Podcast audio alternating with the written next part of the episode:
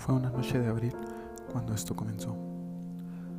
Todo como una plática normal para saber cómo estabas, saber cómo te había en tu cuarentena. La confianza se tuvo y poco a poco aumentó. Las historias privadas de nuestras vidas comenzaron a fluir como peces en el agua. Me gustabas desde que te vi, pero con las madrugadas de abril empezaste a enamorarme sin darte cuenta. Continuamos compartiendo más que solo pláticas, sino compartir todas nuestras vidas como dos personas que se conocieron muchos años atrás. Los momentos especiales comenzaron a llegar y los sentimientos comenzaron a crecer.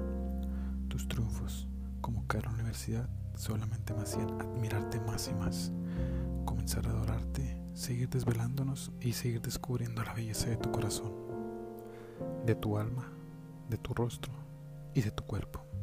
Todo esto hacía que me gustaras más y más.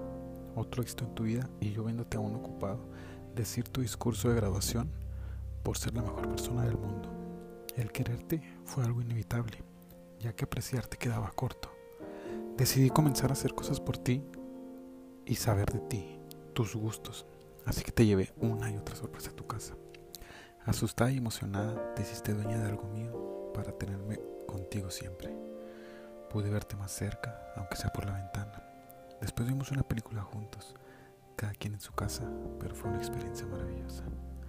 Continuamos con nuestras madrugadas juntos. Sabía más de tu vida, tus secretos, tus gustos, tus amigos y yo me enamoraba cada vez más de ti con cada palabra, cada foto, cada video, cada audio y con todo tu ser. Contarte todo fue inevitable.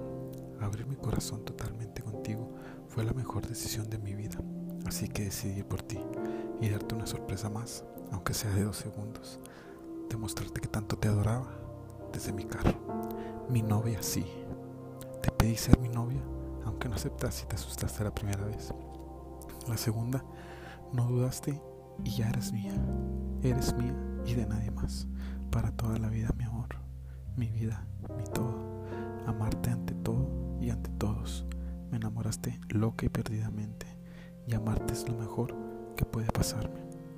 Antes de eso, te hice toda una miniserie hasta llegar al castillo de la reina y poder verte desde el balcón como el ángel que eres.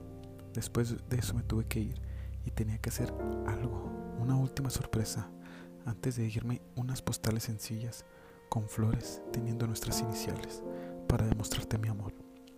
Te contaba mis problemas y tú los tuyos cada día que seguía pasando y compartir cualquier tipo de momento bueno, gracioso, serio y aprender juntos elevó mis sentimientos lo más posible. Y sí, te amé y te amo y lucharía a cada momento por enamorarte. Yo seguía compartiendo contigo tus clases, organizar mis horarios, todo hacia ti, hasta que por fin llegó el tercer momento más feliz de mi vida,